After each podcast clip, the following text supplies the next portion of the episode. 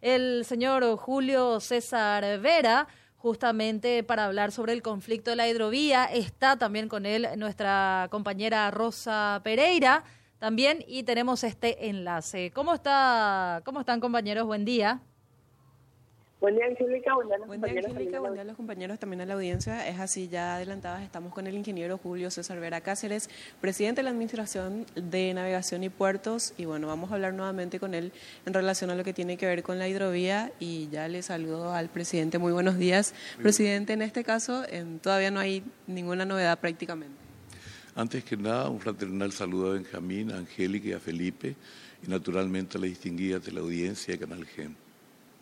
Presidente, en este caso, como ya adelantábamos, prácticamente eh, no hay mucho que decir todavía, por lo menos dentro de lo que ya se dijo. No, estamos en un proceso normal, eh, previsible. Eh, estamos analizando los estudios técnicos que ha presentado la delegación argentina, que son, es un estudio bastante voluminoso, casi 300 páginas. Cada delegación está estudiando, la nuestra naturalmente también yo presumo que en el curso de esta semana tendremos una primera opinión en relación al tema.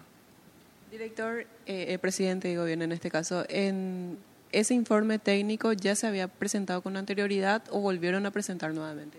No, recién ahora ellos han presentado ante nuestro requerimiento en fecha 24 de agosto.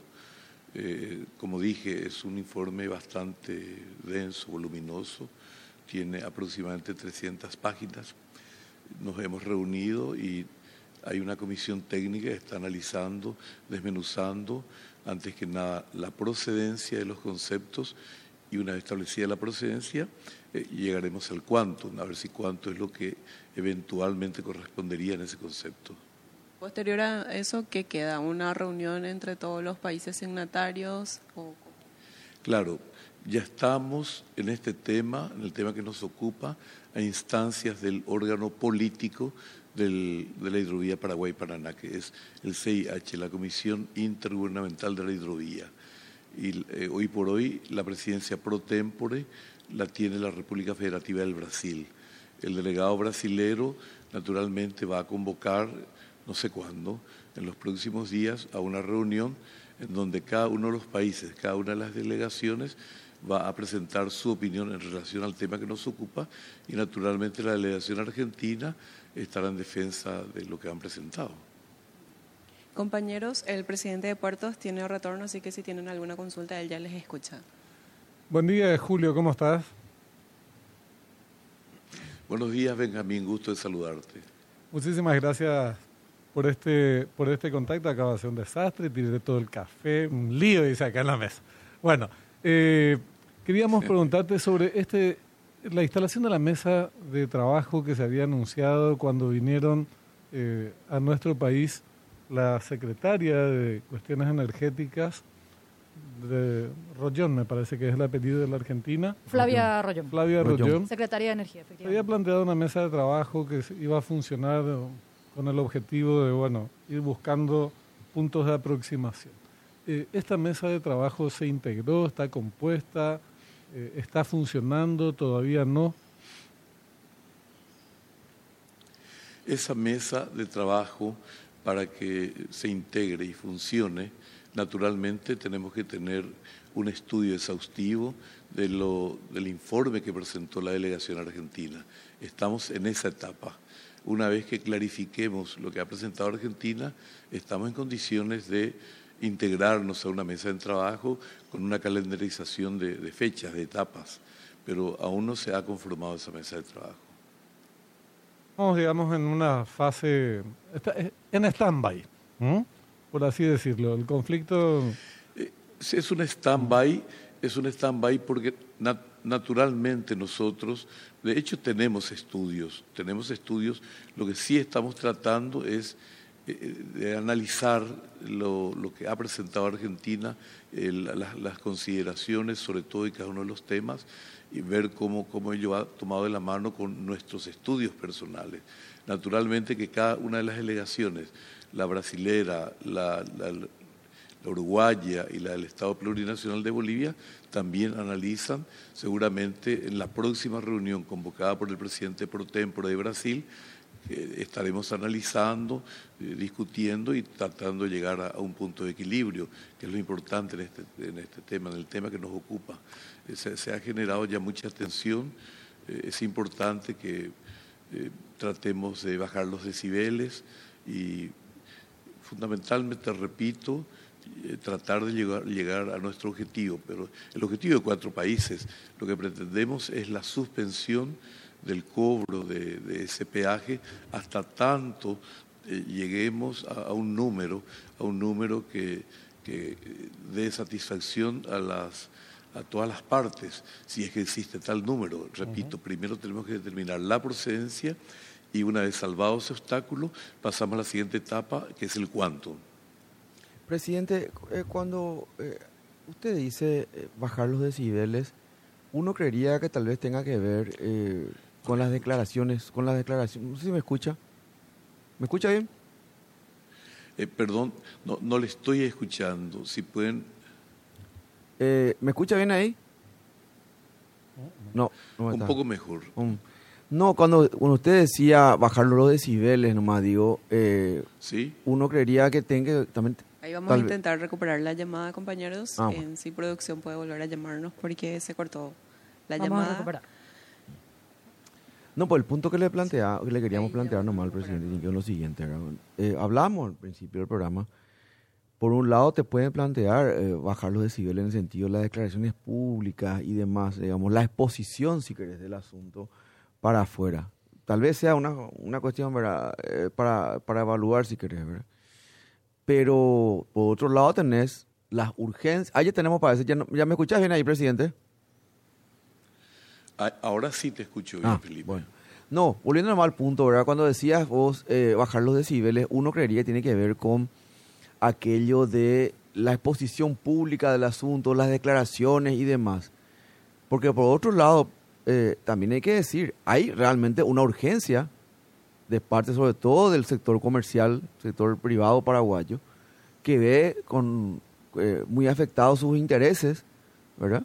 Este, y, son, eh, y la afectación es lógica y tiene mucho que ver también con el hecho de que en 11 meses prácticamente no se hizo nada respecto de esto el gobierno anterior. El gobierno anterior dejó esto como una bomba de tiempo al actual, ¿verdad? Para que sea desactivado.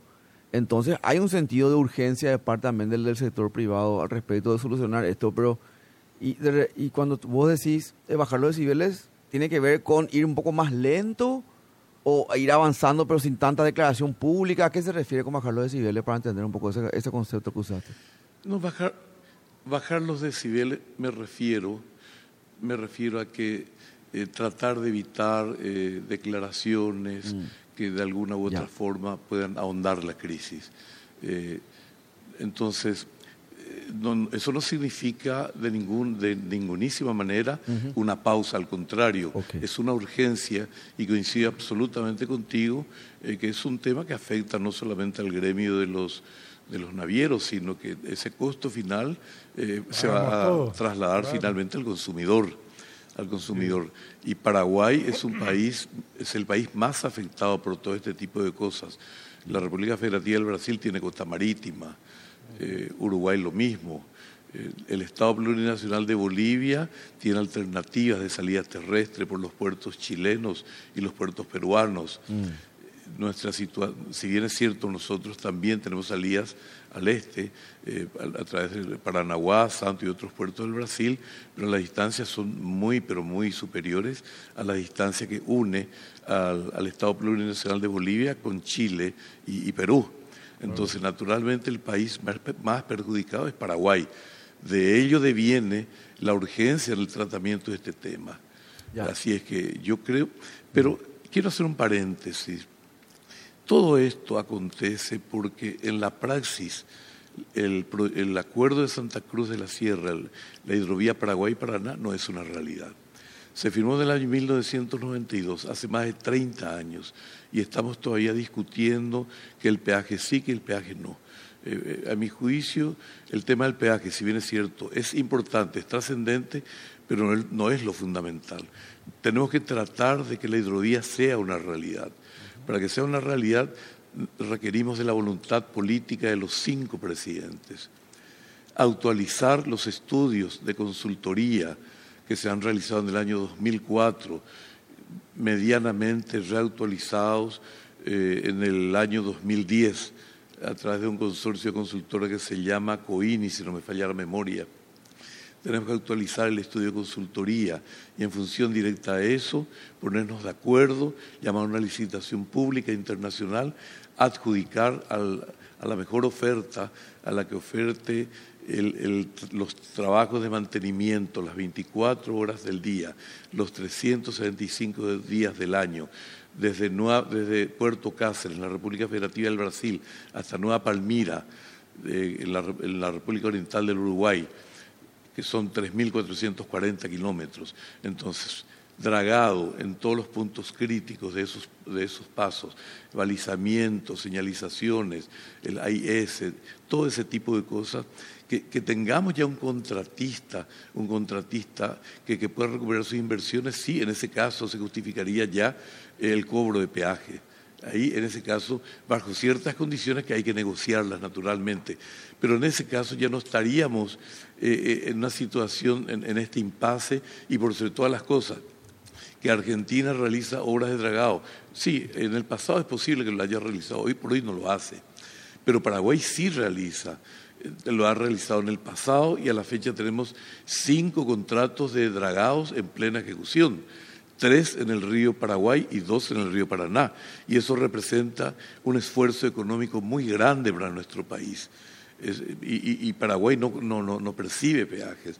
Entonces, para evitar todo este tipo de situaciones, yo creo que tenemos que hacer de que la hidrovía sea una realidad. Hay muchos protocolos que ya se han aprobado. Eh, en, el CIH se han aprobado y la mayoría de los países los han internalizado. ¿Qué significa eso? Se, aprueban protocolos sobre diferentes temas y cada país se compromete a internalizarlo, es decir, sancionar y promulgar una ley que obligue a, ese país al cumplimiento de ese protocolo que ya se aprobó en el CIH, es decir, en, en la hidrovía. Entonces, hemos avanzado lo suficiente. Yo creo que es hora de que busquemos la voluntad política de los cinco países, que esto sea una realidad y no estaríamos discutiendo por este tema. Hay eh, otro tema que podría señalarse como un factor que está ahí como telón de fondo y vos que eh, estuviste en la actividad diplomática seguramente lo manejás eh, también con mucha precisión, con más precisión que nosotros. Hoy publica, hoy publica eh, el diario Página 12 de Argentina, que es un vocero oficioso eh, del gobierno, dice, un conflicto silencioso escala en la hidrovía. Estados Unidos impulsa un polémico estudio en el tramo paraguayo con la colaboración del Cuerpo de Ingenieros del Ejército Norteamericano. El plan maestro de estudios sobre el canal estratégico para la región despertó alarmas en Argentina, rechazo de gobernadores del norte grande y un reclamo de la, de la Cancillería Argentina, la respuesta de Paraguay y el antecedente de Suaín. Esto hace referencia a, hechos acontecidos hace más de un año, hace más de un año, eh, e inmediatamente después del anuncio de que Paraguay eh, aceptaría la colaboración o se, estaría, se estaba promoviendo la colaboración del Cuerpo de Ingenieros del ejército norteamericano, ya vinieron estas protestas, vos recordarás, de parte de, Argentina, y después, acto seguido, viene lo del peaje. Casi como una respuesta eh, a que a nosotros, después ya con en la vorágine del tema del peaje y la discusión, olvidamos estos antecedentes. ¿Qué, qué, qué peso crees que tiene en todo esto que está ocurriendo? Yo creo que este tema es estrictamente económico. Yo era embajador en la República Argentina cuando se suscitó la inquietud de la Cancillería eh, argentina por la posibilidad de que el Cuerpo de Ingenieros de los Estados Unidos pudiera realizar un estudio en el río Paraguay. Eh, entonces, hasta, creo que hasta Confluencia, habida cuenta de que el tramo compartido desde el puerto de Asunción hasta Confluencia ellos, eh, Argentina, eh, se, sentía agraviada, entre comillas, agraviada, sencillamente una intención de estar fehacientemente informada del tema en cuestión. Pero eso no pasó a mayores. Eso no pasó a mayores y yo, yo no creo que esa sea la causa, el, motivo de- del cobro de peaje. El cobro de peaje es algo que se gestó ya hace más de un año, hace más de un año, incluso un poco más, 30 de, que 30 de la. AGP, la Administración General de Puertos de la Argentina, ha informado, ha informado de que cobrarían peaje. Ellos ya hace rato nos avisaron que cobrarían peaje, pero ellos le dieron el tratamiento de una normativa interna. Entonces, eh, eh, realizaron audiencias públicas y cosas por el estilo, audiencias públicas con personas que van para escuchar y no están para discutir y mucho menos defender algo que no, no lo comprenden en profundidad. Así es que se realizaron pasos, pasos internos dentro de la República Argentina y en el ámbito de su normativa como paso previo al peaje. Pero naturalmente eh, Argentina nos informó, al igual que a los otros países, pero eh, en todos los casos los países manifestamos nuestro rechazo a esa pretensión. Ellos conocían nuestra, nuestra posición y la de los otros países que están contestes con la posición paraguaya, que son Brasil, Uruguay y Bolivia. Ellos conocían perfectamente, no obstante lo cual en el año 2022 han sacado dos resoluciones, la 625 y la 1023, que, en donde ya deciden implementar el cobro de este peaje.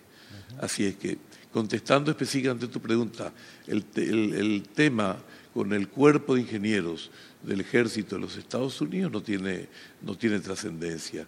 Eh, manifestaron su preocupación, pero tampoco profundizaron.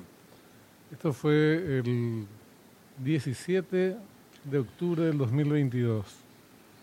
Eh, y las reuniones... Correcto, pero antes ya, no, mucho antes ya se gestó la posibilidad de que el cuerpo de ingenieros trabajara, entonces Sí, enviaron notas, sí. tuvimos reuniones en el Palacio San Martín sobre este tema, pero repito, no, no, a mi juicio no es la, la causal. Este es un tema estrictamente económico, pero eh, hemos barajado varias alternativas. Por ejemplo, el hecho de que a, las, a los transportes de cabotaje le estén cobrando un peaje de 1,47 pesos, cuando que utilizando las mismas barcazas, el mismo tramo, eh, transportando cargas de origen o a destino internacional, no estén aplicando en dólares. La diferencia es Claro, abismal. sí, La diferencia es abismal. Entonces, no solo eso, sino que en ese caso sí Argentina está violando taxativamente el segundo párrafo del artículo 9 del Acuerdo de Santa Cruz, que, que establece la no discriminación en cuanto al origen de las cargas. Eh, aseguran la libre navegación, la utilización de todos los puertos, de la hidrovía, etcétera, etcétera. Pero lo más importante, ah, utilizan la palabra no discriminación en cuanto al origen de las cargas, sean nacionales, eh, en cuanto al destino o, o el origen. Y, y en este caso sí, ese peaje diferenciado es una abierta discriminación. Además, aunque para la Argentina fuera un componente importante en este problema, o que se planteara para Argentina como un problema el hecho de que Paraguay acordara eh, la colaboración del cuerpo de ingenieros del ejército norteamericano, bueno, que se discuta por separado, porque son dos hechos eh, independientes. Aunque eso se aprobara o rechazara, no tiene que ver directamente con que se establezca o no establezca un peaje en forma unilateral. Entonces, eh, digo porque esta publicación que leía del 2, es del 12 de octubre del año pasado, pero se está reflotando en, este, en el marco de este conflicto y en cualquier momento seguramente se va a plantear como, miren, ustedes ya nos hicieron aquello, más o menos. Después esto fue una respuesta, pero son cosas distintas. Eh, tienen problemas con la Son presencia, cosas que no tienen nada que ver una cosa Nada con que la ver, otra. así mismo. Eh, eh, presidente, una última menos de mi parte. Eh, vos también cuando decís un tema absolutamente económico, también estás descartando un eventual trasfondo de una disputa entre China y Estados Unidos por esto. No, por supuesto, no tiene nada que ver eso. Bueno, pero esa es una opinión personal mía. Mm. No, no, yo creo No, que porque hay tiene elementos para creer que sí también, ¿verdad? Son O sea- cosas absolutamente diferentes, distintas. No y sé. el, el- el estudio que puede realizar el cuerpo de ingenieros de Estados Unidos no causa agravio, al No, no, no, más allá del estudio, no te digo, la influencia en, en ambos países, digo, eso es... Hay una disputa eh, que O sea, indudablemente no se nuestros negar. países como escenario, una disputa de bloques económicos, Claro. gobiernos, Y países. por la hidrovía en particular. Y por la hidrovía en particular. Sí. Pero por eso hay que tratar de no mezclar una cosa con la otra porque ahí nos vamos al demonio. Eh, va a ser imposible eh, entender cada uno de los temas en su verdadero ámbito, digamos, ¿verdad? Estoy absolutamente de acuerdo contigo, Benjamín. Eh, y contestándole a Felipe, sí es posible. En, en- en Argentina, de hecho, China y Rusia están pisando fuerte. En, en- en un país limítrofe, también país fraterno como el Estado Plurinacional de Bolivia, También. tanto China como Rusia están pisando fuerte. Estamos hablando de los yacimientos de litio, que son, es un yacimiento, es un material estratégico. Ambos países tienen eh, yacimientos de litio y tanto China como Rusia tienen interés y un poquito le están ganando la mano a Estados Unidos. De hecho, en el Estado Plurinacional de Bolivia, mientras estuvo Evo Morales, eh, las relaciones estaban muy restringidas. Estados Unidos no tenía embajador, solamente tenía un encargado de negocios. Recién cuando salió Evo y vino Yanine Añez como presidenta, ahí se restablecieron en plenitud las relaciones diplomáticas con Estados Unidos y Estados Unidos nombró embajadores y Bolivia nombró embajador en Estados Unidos. No obstante ello, el camino, el camino que han avanzado tanto Rusia como China es considerable. Y Uruguay, mientras tanto, intenta, o avanza en el sentido de un tratado de libre comercio con China y Brasil es- tiene como uno de sus socios fundamentales a China y Rusia en los BRICS. Entonces, hay, hay un contexto... Así mismo es. Eh, no, no, pero así, así mismo. Uruguay varias veces ya manifestó eso. Es verdad. Bueno, vamos a estar pendientes entonces, eh, Julio, sobre este, los avances, si se dan. Es muy difícil que se den grandes avances en los próximos días. Argentina tiene elecciones en apenas cinco semanas, un poco menos ya. Eh, se van a elecciones, así es que probablemente este stand-by que- del que hablábamos se mantenga y los avances, si se dan, no sean eh, definitorios. Pero vamos a ver, ojalá que eh, nos sorprendan eh, y haya un cambio de actitud por parte del gobierno de Argentina. Por ahora, coincido contigo, por ahora yo creo que por un lapso considerable no van a haber intervenciones en relación a nuestros buques, sean de bandera paraguaya, brasilera, boliviana, uruguaya. No, eh, hay un stand-by, en ese- un statu quo en ese tema también. Y eso es un avance. Bueno, muy bien. Julio, muchísimas gracias por tu tiempo, muy amable. Como siempre, mi querido amigo, un fraternal saludo a Angélica y Felipe y a la audiencia. Igualmente, igualmente le agradecemos Gracias, también a- a Rosy, que estuvo ahí con el presidente de Puertos. Cinco, seis